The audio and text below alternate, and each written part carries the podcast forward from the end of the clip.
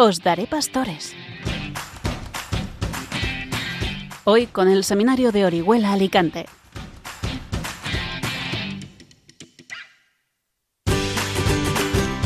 Muy buenas noches y bienvenidos, queridos amigos oyentes de Radio María. Un jueves más al programa de las vocaciones en esta Radio de la Virgen. Bienvenidos a Os Daré Pastores, el programa del seminario de la diócesis de Orihuela Alicante en Radio María. Y cuando acaban de dar las 11 de la noche, abrimos a todos los que nos escucháis las puertas de nuestro seminario para compartir con vosotros la vida apasionante y el día a día de los que queremos seguir a Jesús formándonos en el seminario para ser discípulos y misioneros respondiendo así, con generosidad, a la voz de su llamada.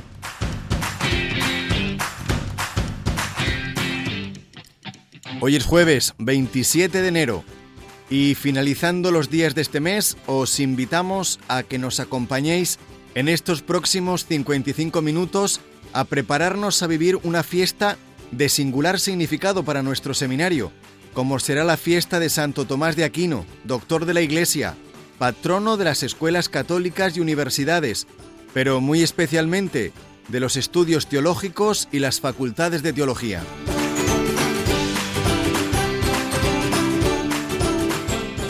La cercanía de su festividad nos servirá de oportunidad para daros a conocer una de las cuatro dimensiones imprescindibles y presentes en la formación del seminarista, la dimensión intelectual que junto a las dimensiones humanas, espiritual y pastoral, capacita a los futuros sacerdotes para el anuncio del Evangelio en el mundo de hoy, haciéndolo creíble frente a las legítimas exigencias de la razón humana.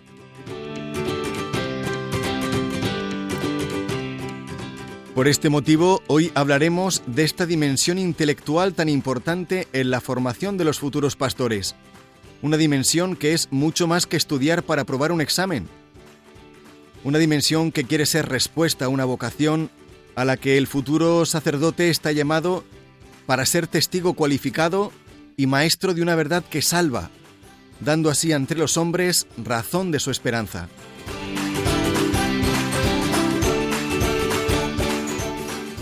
Comenzamos sin más demora. No lo olvidéis, estamos escuchando Os Daré Pastores, el programa del Seminario de la Diócesis de Orihuela Alicante en Radio María Bienvenidos y comenzamos.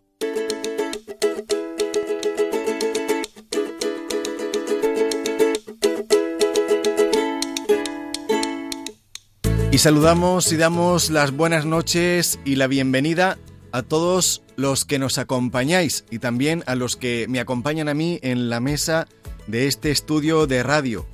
Damos la bienvenida y las buenas noches en primer lugar a David Mármol. Buenas noches. Muy buenas noches, don Eloy. Encantados de estar aquí una noche más para compartir los misterios de Dios y del saber humano en la persona de Santo Tomás.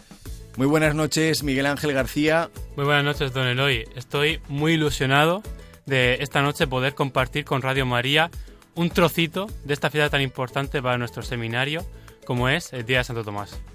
Y el tercero de la lista, Diego Sánchez. Buenas noches. Muy buenas noches, don Eloy. Aquí estamos con mucha alegría una vez más. También saludamos, aunque no nos hable, a Quique Sánchez en el control de sonido, que en todos los programas nos ayuda de la mejor manera posible. Vamos a comenzar nuestro programa de hoy y para ello damos introducción y presentamos el sumario. Diego, ¿nos cuentas cuál va a ser el índice de este programa de esta noche? Bueno, pues como hemos dicho, hoy trataremos especialmente de la dimensión intelectual en la formación de los seminaristas, recordando la figura de Santo Tomás. Por eso tendremos ocasión de hablar con algunos de nuestros profesores. Podremos hablar brevemente con nuestro profesor de filosofía, don Juan Miguel Castelló, sobre la filosofía en la formación, y Pedro Luis Vives, profesor de teología dogmática, sobre la teología y su papel en nuestro camino hacia el sacerdocio. Pero no solo hablarán los profesores sobre esto, porque los seminaristas también tendremos algo que decir. Hoy en nuestra amada sección Siguieron sus huellas, no podemos tener otro, otro protagonista que Santo Tomás de Aquino, dominico, presbítero y doctor de la Iglesia.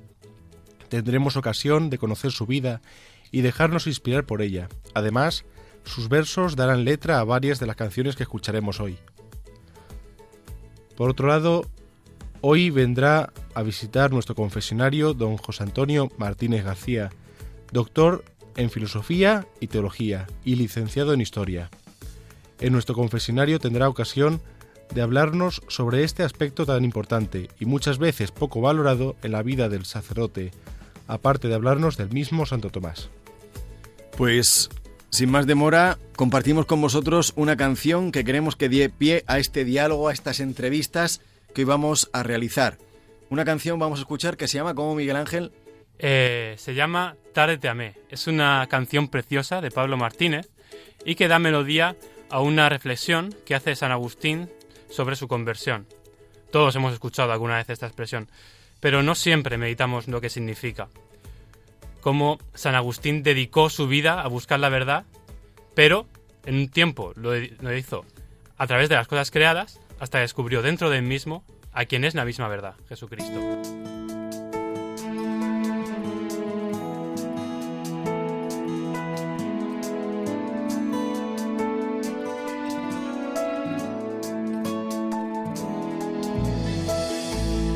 Yo me lanzaba hacia cosas hermosas que sin ti nada sería. Tú estabas conmigo, quedabas, pero yo no, contigo no.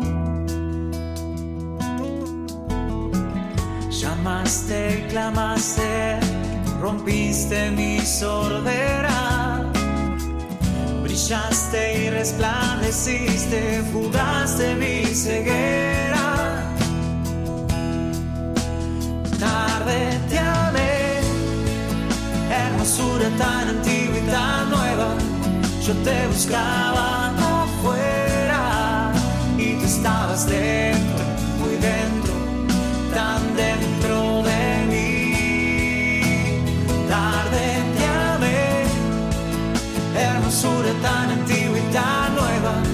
Yo te buscaba afuera y tú estabas dentro,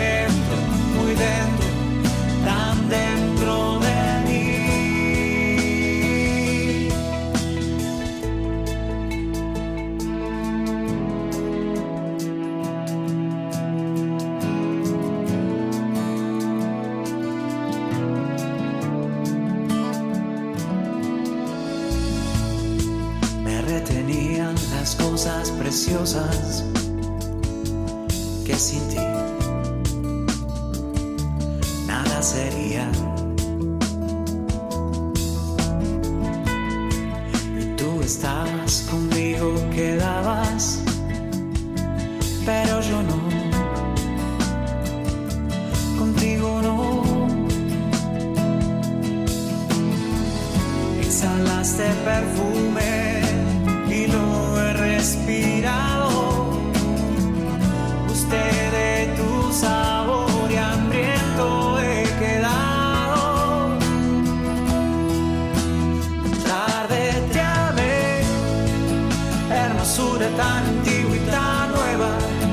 te buscaba afuera y tú estabas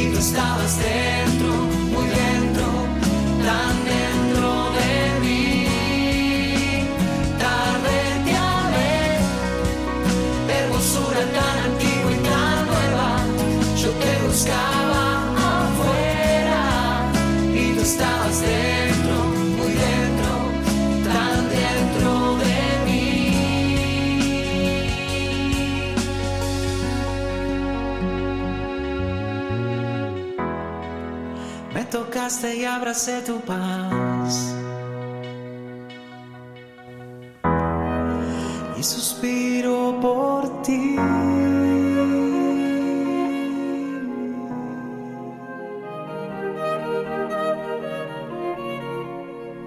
Os recordamos que estamos escuchando el programa Os Daré Pastores, el programa de las vocaciones en Radio María, la radio de la Virgen. Y acabamos de disfrutar de esta preciosa canción con un texto de San Agustín, Tarde te amé. San Agustín, que es padre de la filosofía cristiana. Filosofía que para Agustín no era otra cosa que el amor y el esfuerzo del alma entera hacia la sabiduría y hacia la verdad que él descubrió en Jesucristo. Os recordamos que el tema de hoy de nuestro programa es la dimensión intelectual en la formación de los futuros sacerdotes. Vamos a hablar precisamente de este tema con nuestros seminaristas que nos acompañan aquí en la mesa del estudio y con nuestros invitados. Miguel Ángel, ¿nos cuentas un poco? Claro que sí, don Eloy. La dimensión intelectual de la formación es un aspecto clave para el futuro sacerdote. De entrada es clave para todo cristiano, porque somos seres racionales, que pensamos. Y la fe no es contraria a esto, ni mucho menos. Lo que creemos, queremos entenderlo. Y lo que mejor entendemos, nos ayuda a creer. Como decía San Juan Pablo II, la fe y la razón son como las dos alas, con las cuales el espíritu humano se eleva hacia la contemplación de la verdad. Pues es importante para el cristiano, cuanto más para el sacerdote. El sacerdote tiene la misión de llevar a las almas a Dios, y no solo por la fe, sino como indica San Pedro, dando razón de la esperanza. Sobre todo en el mundo de hoy, como decía San Juan Crisóstomo, es necesario a la piedad añadir gran inteligencia. En este sentido, considero que el plan de formación sacerdotal Formar Pastores Misioneros plantea dos objetivos. El primero, ayudar al que se está formando a una mayor proximidad y cercanía a Cristo por medio del entendimiento. Y el segundo, permitir anunciar el mensaje evangélico de modo comprensible y creíble al hombre de hoy, y sostener con la luz de la razón la verdad de la fe. ¿Cómo se forma el seminarista intelectualmente? Pues no queda otra que con el estudio concienzudo de la filosofía y la teología. Por medio de este estudio, no solo se aprenden cosas, sino que la mente se va estructurando de modo que desarrollamos una razón, un estilo de pensar propio del sacerdote, que busca la verdad y la muestra al mundo. Pues así es, conocerle mejor para amarle más, para seguirle con más pasión y así darle a conocer a los demás. Este es el fundamento de la formación intelectual en la vida de nuestro seminario. Y vamos a comenzar un diálogo también apasionante con el primero de nuestros invitados, don Juan Miguel Castelló, sacerdote, profesor, hermano y amigo que hemos estudiado juntos.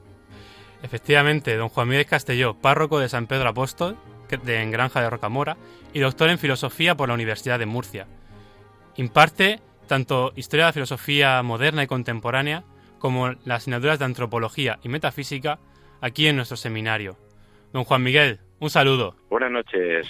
Muy buenas noches, don Juan Miguel. ¿Cómo estás? Pues muy bien, gracias a Dios.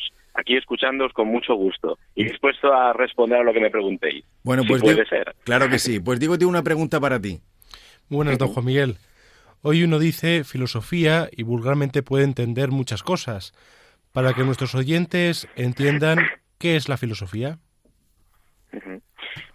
En la filosofía, eh, bueno, podemos acercarnos de muchas maneras a, a una definición, aproximarnos, y siempre es una definición aproximada, ¿eh? nunca va a ser concluyente. Pero sí que mm, podríamos definirla en un primer momento como un ejercicio de la razón humana, ¿eh? con todas eh, sus facultades, ¿de acuerdo? Con todas las facultades de la razón. Para alcanzar la, la verdad, ¿eh? para alcanzar un fundamento de la realidad. En, en- definitiva, y así se lo plantearon los primeros filósofos, allá por el año sexto antes de Cristo, eh, la idea era encontrar el fundamento absoluto de todo, porque conociendo ese fundamento absoluto, lo que hoy llamaríamos la verdad, pues podrían conocer toda la realidad. Esto se ha a lo largo de la historia se ha diversificado en muchísimas, eh, muchísimas argumentaciones, muchísimas teorías, ¿de acuerdo? Pero en el fondo, en el fondo, es la desarrollar en el hombre la capacidad que tiene de encontrar esta una verdad, ¿eh? una verdad que sea definitiva, que sea última, que sea universal, que pueda ser conocida por todos, ¿de acuerdo? Y por tanto, eh, compartida en diálogo con toda la humanidad. No, no sería verdad si fuera solo para uno, ¿no? Entonces, ese es el empeño ¿eh? a lo largo de toda la historia de la filosofía de los que se han llamado filósofos ¿eh? para ofrecer esa verdad al, mundo. Es cierto que en los últimos tiempos, actualmente, y siguiendo una de las corrientes que estamos viviendo hoy en día, que se llama la posverdad, ¿eh? pues el hombre sí que aparece en la filosofía, se está reflexionando como que ya es imposible encontrar la verdad. Es imposible que el hombre haga un esfuerzo por buscar la verdad. No existe una verdad última. Todo va a depender de las opiniones ¿eh? de cada uno. ¿De acuerdo? Incluso en algunas corrientes de filosofía actuales se entiende que mm, afirmar que existe una verdad y querer proponerla se entiende incluso como violencia. ¿eh? Y por tanto, lo que, lo que hay que hacer es que cada uno piense lo que quiera, ¿de acuerdo? Y cada y toda opinión es igualmente válida, ¿no? Lo que es, en mi opinión, pues bastante complicado, ¿no? En nuestro mundo actual, porque si no hay verdad, ¿de acuerdo? Eh, ¿Cómo podemos después actuar? ¿Cómo podemos decir que una acción es buena o mala, ¿no? ¿Cómo podemos llegar a, un, a, a apreciar los valores, los grandes valores de la humanidad si, si no hay verdad y si no se puede decir que yo la he encontrado? ¿no? Y cuanto menos eh, un creyente, ¿verdad? Porque para nosotros la verdad ¿eh? tiene un nombre y es una persona, que es Jesucristo. Entonces esto es un dificulta, ¿eh? eh bastante, bueno, muchísimo también la vivencia y transmisión del, del mensaje cristiano, en mi opinión, ¿eh? en ese tiempo, en ese tiempo actual. Sobre todo porque hoy también se apela mucho a las emociones. ¿eh? Nada más tenemos que ver, quizá incluso yo siempre pongo como paradigmático, ¿verdad?, los debates televisivos o incluso a veces los debates en, a nivel político, ¿no? Es decir, se busca más exaltar la emoción, despertar las emociones y eh, no hay argumentos, ¿eh? no hay argumentos, sino simplemente eso, ¿no? A ver quién exalta más la, la emoción. Y parece que esa emoción o quien grite más fuerte, porque así es el lenguaje de la emoción, quien despierte más la emoción o, o grite más fuerte, ese es el que tiene la, la razón. ¿no? Muy bien, don Juan Miguel. Pues ahora que ya nos hemos aproximado a lo que es la filosofía, pues también queríamos preguntarle qué es lo que aporta la filosofía a un seminarista, por qué es necesario que un seminarista estudie filosofía y asimismo, pues también qué tiene que ver esto con ser sacerdote. Pues como os he dicho, ya fija, fijaos, no tanto, eh, bueno, la filosofía va, como hemos dicho, no diversificarse en una serie de materias filosóficas, la historia de la filosofía, la metafísica, teoría, teoría del conocimiento. Eh, nosotros, en la formación sacerdotal, podríamos decir que estudiamos todas esas materias, ¿de acuerdo? ¿Eh? Todas las materias, pero con una perspectiva, como nos decía el Papa San Juan Pablo II en una encíclica llamada Fides et Ratio, con una perspectiva sapiencial, es decir, no es tanto simplemente para saber lo que han dicho los filósofos a lo largo de la historia, sino para nosotros, eh, nuestra razón, abrirla al conocimiento de las cosas últimas, el fundamento último de toda la realidad, que en definitiva es Dios, ¿eh? y que a nosotros ese Dios se nos ha revelado en Jesucristo. Es decir, en la formación sacerdotal también es una forma de, educar a los a los seminaristas, ¿de acuerdo? Ordenando también su mundo interior, ¿no? Es decir, de forma que cuando uno comprende la verdad ¿eh? y, y, comprende los fundamentos de todo, ¿eh? también puede orientar su acción dependiendo de eso, ¿no? Y por tanto también, pues un día mostrarla mostrarla al mundo.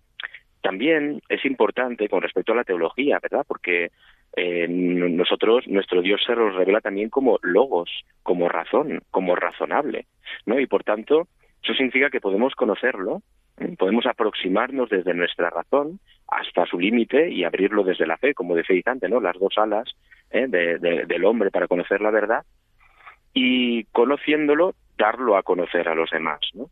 O sea que también en ese sentido es una perspectiva interesante de acuerdo para nuestra fe. Y por último, ¿eh? si me lo permite también, es la, la, perspectiva también de nuestro Papa emérito, recientemente fallecido. El seminarista hoy estudia la filosofía porque es un testimonio ante el mundo de que la verdad existe y de que la verdad es razonable y de que el hombre con su razón puede aproximarse a la verdad, conocerla y, como estamos diciendo, darla a conocer. ¿no? Frente a un mundo de la irracionalidad, el sacerdote ¿eh? hoy anuncia, vive y anuncia a un Dios que es logos, que es razón y que conduce nuestra razón, no a irracionalidades como algunos piensan que es la fe, sino hasta a fecundar la razón hasta sus máximos límites. Entonces yo creo que en, en, ese sentido es muy interesante el estudio de la filosofía hoy, para los seminaristas, para vosotros, para los sacerdotes, ya en ejercicio de acuerdo, pero por supuesto para toda persona, ¿eh? para toda persona que, que quiera conocer y que quiera conocer con rigor y plantearse en serio su vida, el conocimiento de la filosofía es hoy más que necesario. Pues muchísimas gracias, Juan Miguel. Y gracias por este servicio que también prestas a nuestra Iglesia como profesor de filosofía, para que nuestros seminaristas aprendan que creer es razonable y que merece la pena buscar esa verdad para conocer a Jesucristo y darlo a conocer de la mejor manera posible.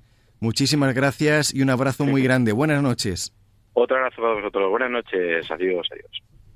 Y ahora vamos a continuar esta entrevista pues hablando con uno de los seminaristas que está estudiando en esta etapa discipular, pues los estudios filosóficos. Vamos a hacer una breve introducción para que también conozcan los oyentes de Radio María que toda la formación, toda la formación intelectual, lo que nosotros llamamos los estudios eclesiásticos, lo que se estudia para ser sacerdote, está como distribuido en dos grandes bloques. El primero son los estudios filosóficos y en segundo lugar los estudios teológicos, la teología. Pues ahora vamos a hablar con Samuel, que está en estos primeros años de los estudios eclesiásticos, en segundo de estudios eclesiásticos, y nos va a contar cómo es esa experiencia suya de estudiar filosofía. Samuel, muy buenas noches. Buenas noches, Eloy. ¿Qué tal? ¿Cómo vas? Pues aquí eh, preparando un examen para mañana. Oye, pues no te vamos a robar mucho tiempo. Queremos que nos respondas una pregunta. Por ejemplo, a ti en estos años primeros de formación camino del sacerdocio, ¿nos puedes decir y que así te escuchen los oyentes de Radio María, qué te aporta para tu propia vida personal, espiritual y camino del sacerdocio estudiar filosofía? Pues a mí me ha aportado muchas cosas, partiendo de que yo apenas conocía lo que era la filosofía, en el instituto no tuve la suerte de tener un buen profesor de filosofía, y estar aquí en el seminario y, y recibiendo las distintas asignaturas filosóficas me ha hecho abrir horizontes intelectuales y yo que pensaba que ya sabía, no todo, pero gran parte, conocía gran parte de la cultura general y del mundo, pues me da cuenta de que no sabía nada y de que hay muchas formas de, de pensar y que mm, depende de cómo piense cada persona, pues uno puede llegar a distintas conclusiones y que al final la búsqueda de la verdad, en, lo que pretende la filosofía, tiene una importancia enorme y hay que cuestionárselo todo para al final hallar la verdad. Dios no se puede demostrar como si fuera una ecuación matemática, pero sí se puede mostrar. Creer es razonable y merece la pena pensar en Dios y pensando en Dios también llegamos a encontrarle a Él. Contigo hay otro seminarista, ¿verdad, Samuel? Sí, aquí conmigo está Ernesto. ¿Nos lo presentas o que sea Ernesto el que se presente? Ernesto, buenas noches. Preséntate buenas noches, para toda la audiencia ¿cómo de? Radio María. Muy buenas noches, don Eloy. Yo soy Ernesto, soy un seminarista de primero de estudios filosóficos. Bueno, pues nos dices también, nos respondes como Samuel, para que te escuchen los oyentes de Radio María. Tú como estudiante de filosofía, mm, ¿qué aporta en tu vida personal, en tu vida espiritual y en tu camino al sacerdocio el estudio de la filosofía? Yo creo que para los seminaristas es muy importante esta fase de estudios filosóficos porque es en lo que basaremos después los estudios teológicos.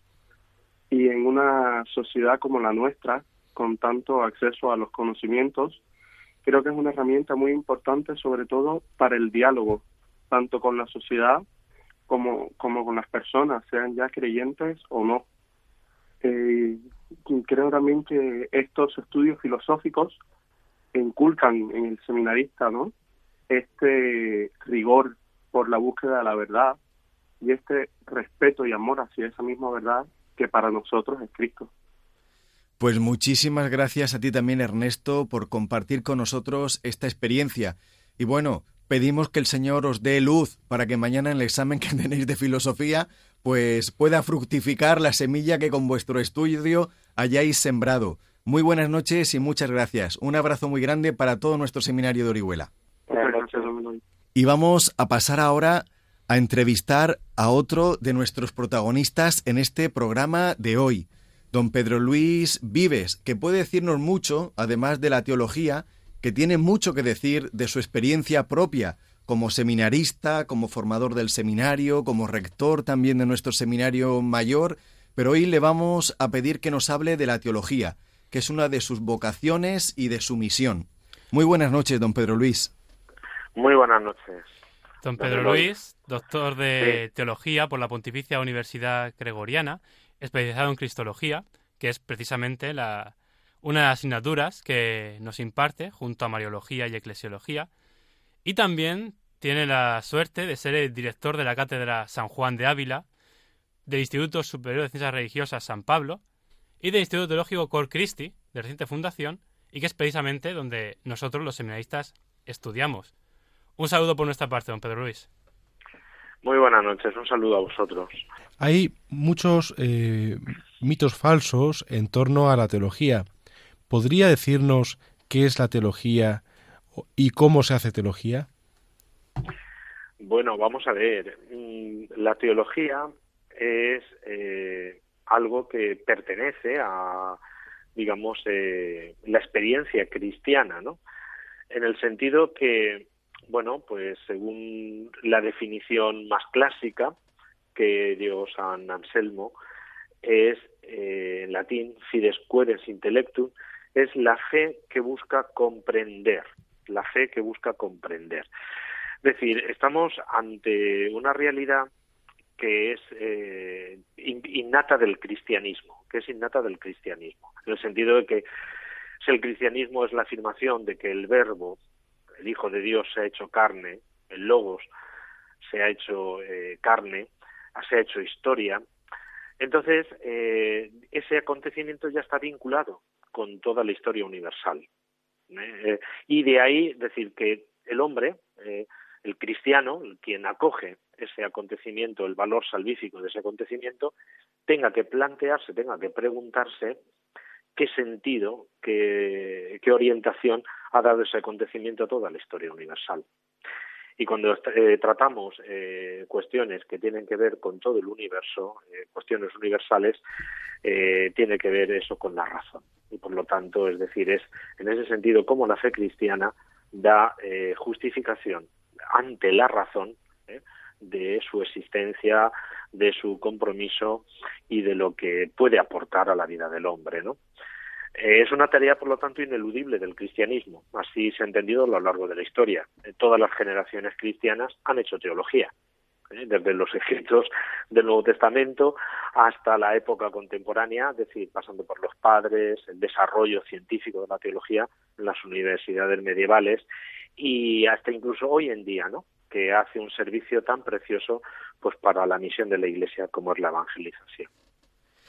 Muy bien, don Pedro Luis. Y bueno, para que lo sepan nuestros oyentes, ¿por qué diría usted que es tan importante que un seminarista estudie teología? ¿Para qué le sirve a un seminarista? Que puede parecer una cuestión un poco de perogrullo, pero explíquenoslo en profundidad para que lo comprendamos. Bueno, es decir, la teología sirve para mucho. De hecho, es una de las actividades o de los quehaceres que más ocupa la vida del seminarista, ¿no? es decir, el estudio de, los, del quinquenio teológico, ¿no? Bien, eh, ¿por qué motivo? Bueno, básicamente porque eh, yo, yo diría por dos motivos principalmente. Primero, porque el propio seminarista, mm, para mantener, eh, es decir, ha de comprender la coherencia de la fe cristiana. La fe cristiana tiene una razón, tiene unas razones internas. Es decir, eh, lo que afirma la fe cristiana eh, tiene, pues eso, pues unos argumentos de conveniencia en sí mismos, es decir, interiormente, ¿no? Y es conveniente que el seminarista eh, conozca la lógica interna de la fe. ¿Vale?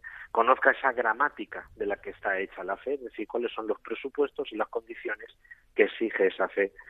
Y eso yo creo que es eh, a nivel para eh, personal, a nivel de su crecimiento interior. De su crecimiento personal, eh, de su madurez, es decir, eh, cristiana, de su madurez en ese sentido vocacional, es decir, si quiere en ese sentido entrar en un servicio específico a la Iglesia y un servicio eh, a Dios como es el ministerio sacerdotal, pues evidentemente se le presupone esa madurez eh, personal, esa madurez creyente, ¿no? Y yo creo que en ese sentido la teología es un, es un instrumento, es un medio adecuado para esa madurez. Pero es que luego también, es decir, el servicio que luego va a desempeñar y va a realizar en tantas funciones, ¿no? Como es la predicación, como es la catequesis, como es la asistencia pues a los grupos cristianos, a personas, el acompañamiento personal, es decir, toda la actividad pastoral y misionera que va a desempeñar, toda su labor evangelizadora requiere también de la teología, porque de alguna manera es dar razones de la fe. La teología le va a proporcionar el poder entablar un diálogo eh, con eh, aquellos que, bueno, pues eh, no creen o tienen una fe incipiente, pues darle motivos de credibilidad para esa fe, ¿no? Yo creo que en ese esas son las dos grandes eh, las dos grandes eh, ventajas que tiene para el seminarista estudiar teología. Eh, una de para su crecimiento interior, su crecimiento espiritual y otra pues su crecimiento misionero y su crecimiento evangelizador. Pues muchísimas gracias, don Pedro Luis, por estar con nosotros en esta noche y por darnos esta luz en lo que supone la importancia del estudiar teología, no solamente para la vida del futuro sacerdote, sino de todo cristiano. Y esto es importante, y esto es importante, ¿no? Es decir, un Dios que se nos da a conocer merece la pena conocerlo, para crecer interiormente y para darlo a conocer a los demás. Pues muy buenas noches y muchas gracias, muy buenas don Pedro noches. Muchas gracias a vosotros. Y ya para terminar este bloque de entrevistas, pues vamos a lanzar unas preguntas sobre esta misma mesa en la que estamos sentados, en la que estoy sentado con estos tres seminaristas que estudian teología, con Diego, con Miguel Ángel y con David. Por eso también os pregunto a vosotros, ¿qué decís de todo esto? ¿Qué os está aportando a vosotros personalmente el estudio de la teología? Pues bueno, lo primero que tenemos que tener en cuenta es que el ser humano, nos preguntamos cómo es el ser humano cómo, cómo es el hombre, cómo es el ser humano. Pues el hombre es un ser racional, es un ser que tiene una naturaleza en la que pues se inscribe un intelecto racional, ¿no? Y cuando Dios sale al encuentro del hombre y se comunica, como nos dice el Concilio Vaticano II, se auto, esa autocomunicación de Dios, que es la revelación. Cuando Dios se nos revela de esta manera, pues se está revelando al hombre, y se está revelando al hombre acorde al ser del hombre, es decir, se está revelando al hombre de manera que el hombre pueda entenderle. Por lo tanto, eh, pues evidentemente esa autocomunicación de Dios, que, pues, que fundamentalmente se da a sí mismo, pues también ha de ser razonable, ha de ser pues acorde a la naturaleza del ser humano. Es por ello pues que la fe no es una fe pues únicamente eh, dogmática o simplemente pues un cómo decirlo, un conjunto de conceptos irracionales, incoherentes que hay que asumir acríticamente, no se trata de eso podemos decir que la fe eh, pues es una fe razonable, ¿no? Nuestra fe es razonable. Eh, bueno, es, eso es lo que nos ha explicado un poco don Pedro Luis, ¿no? Cuando decía ese principio de, de fides querens intellectum, ¿no? Esa, esa máxima tan importante. Eh, eso que quiere decir que la fe busca entender la misma fe, nuestra misma fe en Dios y en Jesús, pues nos lleva a buscar entender, buscar razonarla, ¿no? Y al fin y al cabo, esto es lo que está en el origen de, de, toda construcción teológica, a través de todas las eras que han venido desde que, desde que Dios pues se nos manifestara plenamente en Jesucristo, ¿no? Al final, pues, ¿qué es para nosotros? ¿Qué para mí la teología después de, de estudiarla, ¿no? Pues al final es una ciencia de la salvación no se trata solo de un conocimiento teórico, sino que pues es una necesidad en, en, mi vida, ¿no? Es una necesidad que yo, que soy un ser, un hombre, un ser racional, pues razone sobre mi fe y que mi fe esté a la altura pues de todo el resto de mis conocimientos, ¿no? Y por ello, pues es como si, por así decirlo, espontáneamente mi propia fe buscara desarrollarse. Y bueno, pues como también ha dicho don Pedro Luis, evidentemente, pues eh, todo esto es como una fuente de, de, vida espiritual. Todo este tipo de cosas pues nos ayudan muchísimo a profundizar en el conocimiento de Dios, pero no en un conocimiento teórico, como ya hemos dicho, sino en un conocimiento eh, vivo, espiritual, porque al final no se nos olvide, como ya decía el Papa Benedicto XVI de feliz memoria, ¿no? En, esa de sus primeras encíclicas, eh, creo que era de Euscaritas es, pues al final no llegamos a ser cristianos porque, pues, porque por un razonamiento o por otra cosa, ¿no? Sino al final lo que marca nuestra fe, la llegada a nuestra fe, definitivamente, pues es la persona de Jesucristo, ¿no? El encuentro de la, con la persona de Jesucristo que nos sale al paso en el camino. ¿Tendrías, Diego, algo que añadir a esto que ha dicho David? Por mi parte, yo me gustaría hablar de la aportación que tiene el estudio, de la teología en mi día a día.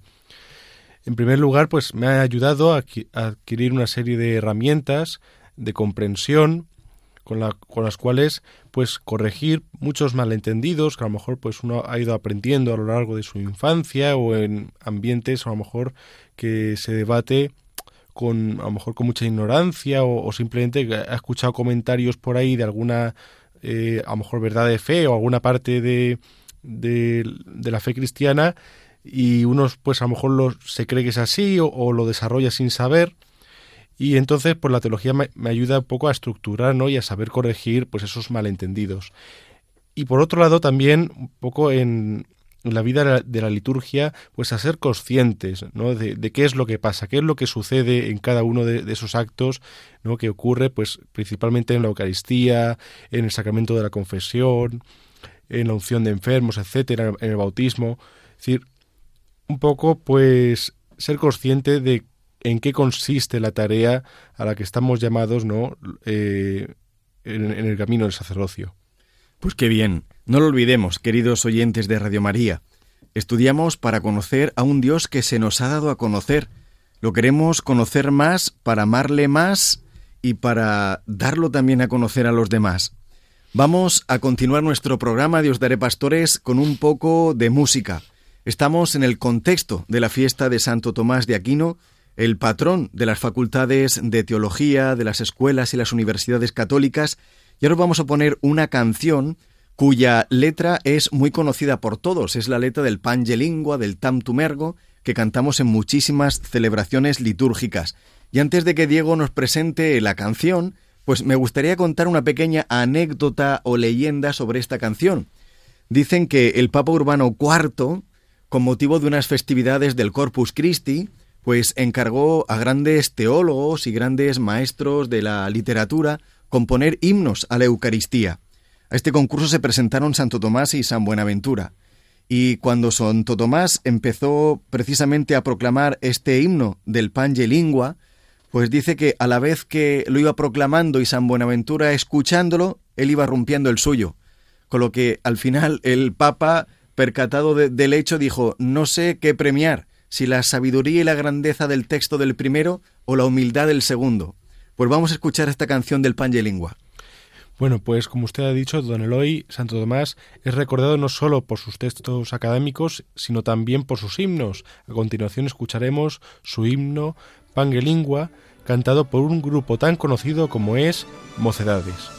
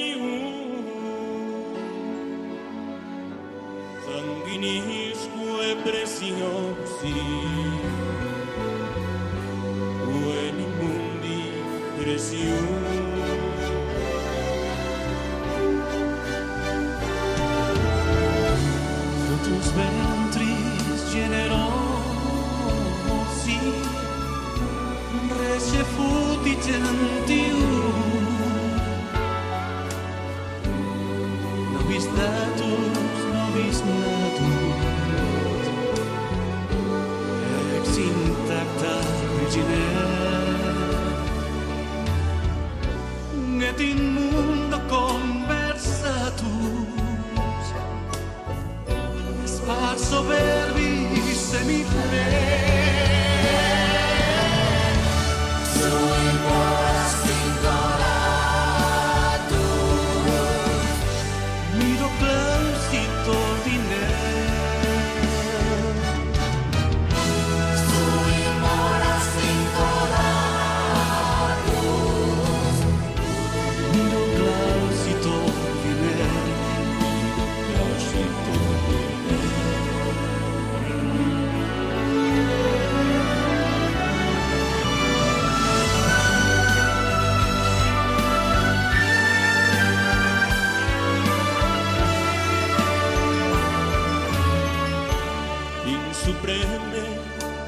written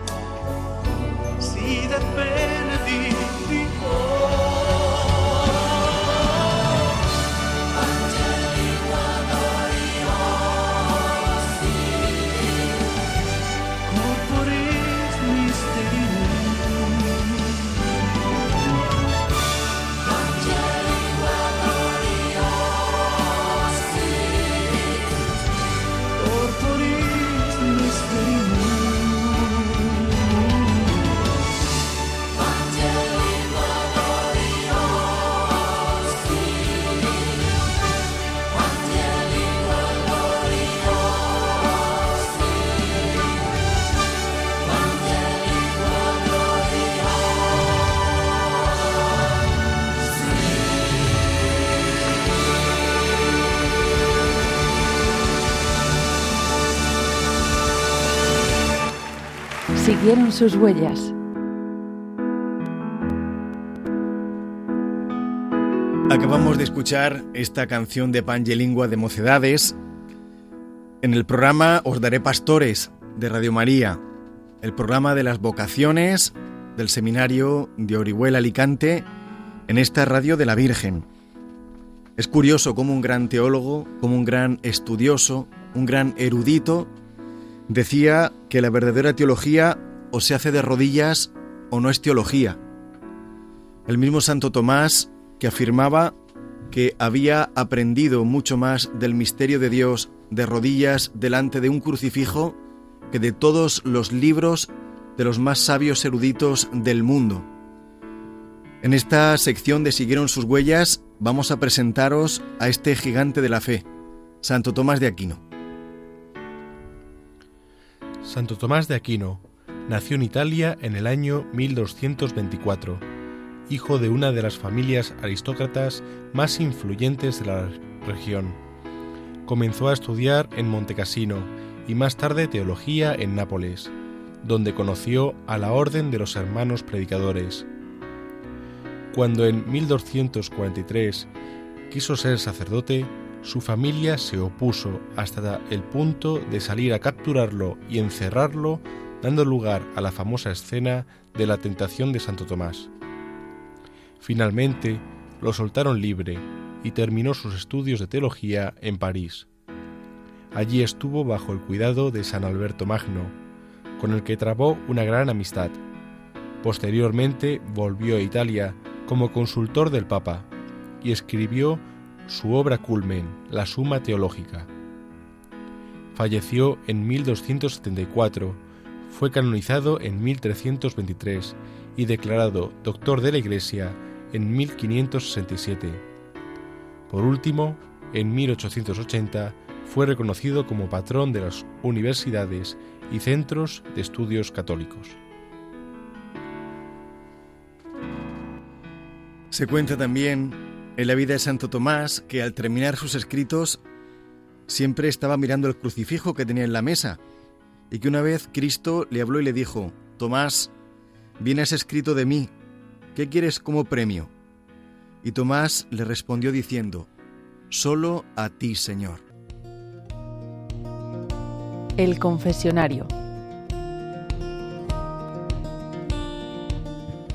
Entramos en una nueva sección de nuestro programa, El Confesionario, y hoy vamos a sentar en él a otro sacerdote de nuestra diócesis que tiene mucho que decir de la vida de nuestro seminario, porque además de seminarista y de formador también ha sido rector de nuestro seminario, además de las múltiples ocupaciones que hoy en día desempeña al servicio de nuestra diócesis. Nos lo presenta David. Pues sí, porque don José Antonio Martínez es, en primer lugar, párroco de la parroquia Santiago Apóstol en Orihuela y también canónigo de la catedral en la misma ciudad. Y aparte de esto, pues también es licenciado en Historia y es doctor en Filosofía y en Teología. Bueno, a nosotros los seminaristas nos da ecumenismo, historia de la Iglesia nueva, moderna y contemporánea, historia de la Iglesia y historia de la Iglesia diocesana. También es el director del Museo Diocesano de Arte Sacro de nuestra diócesis y es el presidente de la Comisión Diocesana de Patrimonio. Pues nada, don José Antonio, muy, buena, muy buenas noches. Buenas noches. Bueno, nosotros en nuestra diócesis tenemos un tesoro muy relacionado con Santo Tomás. Me estoy refiriendo evidentemente pues a ese cuadro de Velázquez, no muy conocido, pero sí muy valioso. Eh, ese momento de la clave en la vida de Santo Tomás, de la que ya hemos hablado, eh, bueno, en ese momento en que su familia lo encierra en ese lugar para evitar que se haga dominico y pues le ponen materialmente una tentación, le meten una prostituta en la habitación y, bueno, y él coge ese tizón en la pared y dibuja la cruz. Bueno, háblenos un poco de esta obra de arte y de, y de su contenido teológico. Bueno, pues eh, vamos, sí que es conocido. Lo que pasa es que, vamos, eh, aquí estuvo dos veces el, el director del Museo del Louvre en París para llevarse el, porque he estado bastantes veces fuera de España en las grandes exposiciones sobre Velázquez, eh, de las obras de Velázquez. Y, vamos, que eh, como me decía, mira, no tengas problema en en que no viene mucha gente al museo a ver el Velázquez porque en París tenemos el Museo del Louvre y hay muchísima gente de París que no lo ha visto.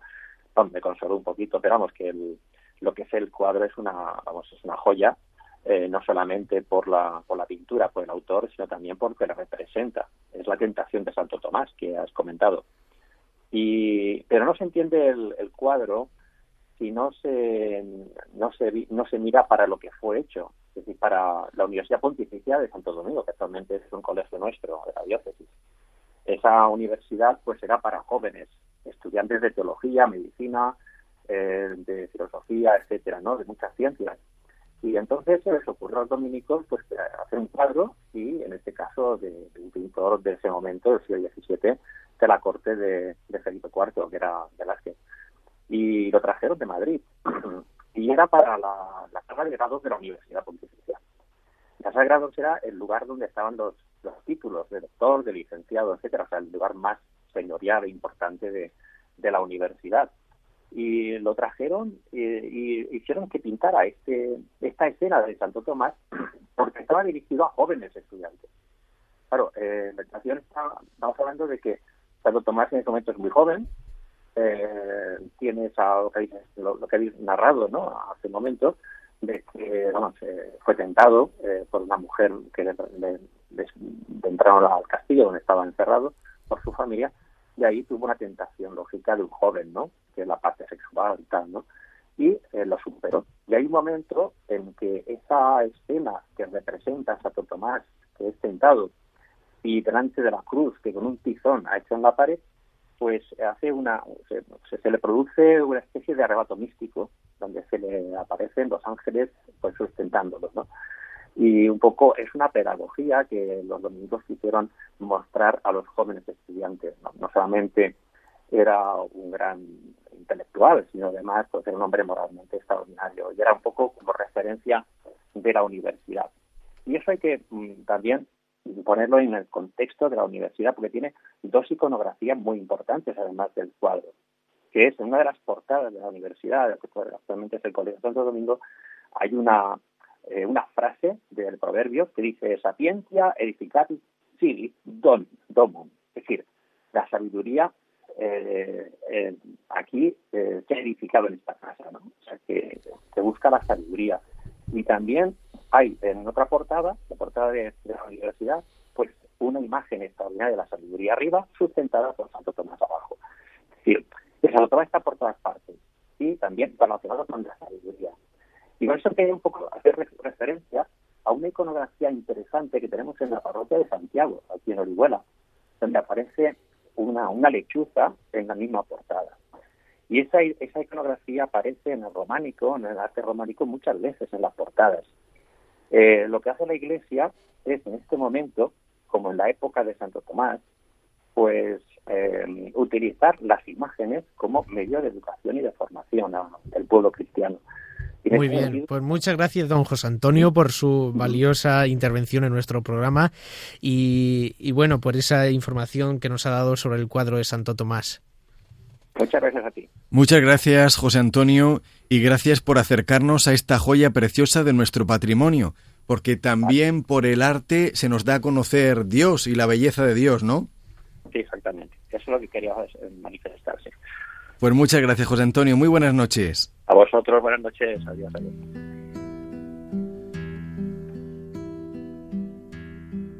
Y ahora juntos, como cada jueves en nuestro programa Dios daré pastores, os invitamos a todos los oyentes de Radio María a que os unáis con nosotros a una oración a Dios para pedirle el don de las vocaciones, especialmente de las vocaciones sacerdotales.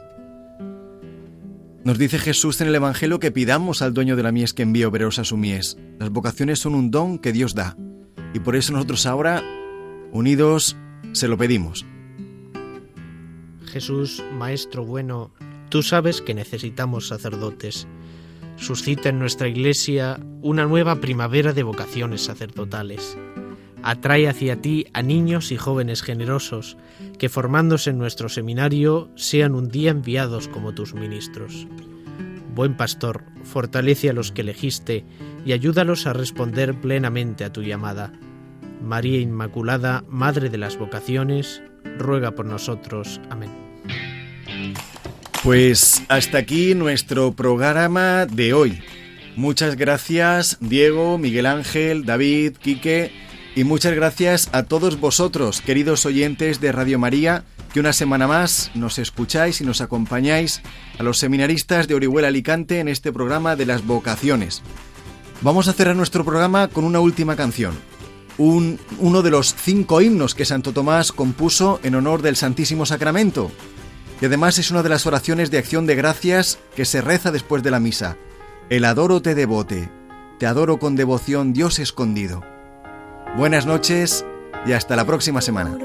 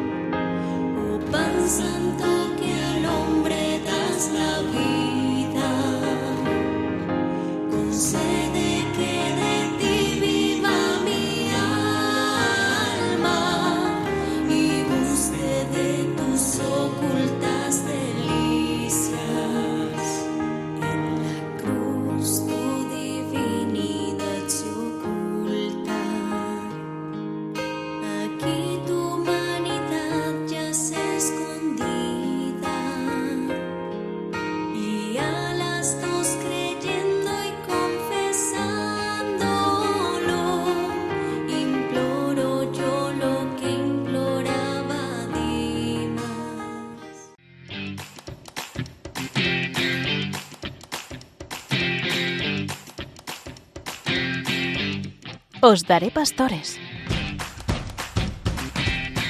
Hoy con el Seminario de Orihuela Alicante.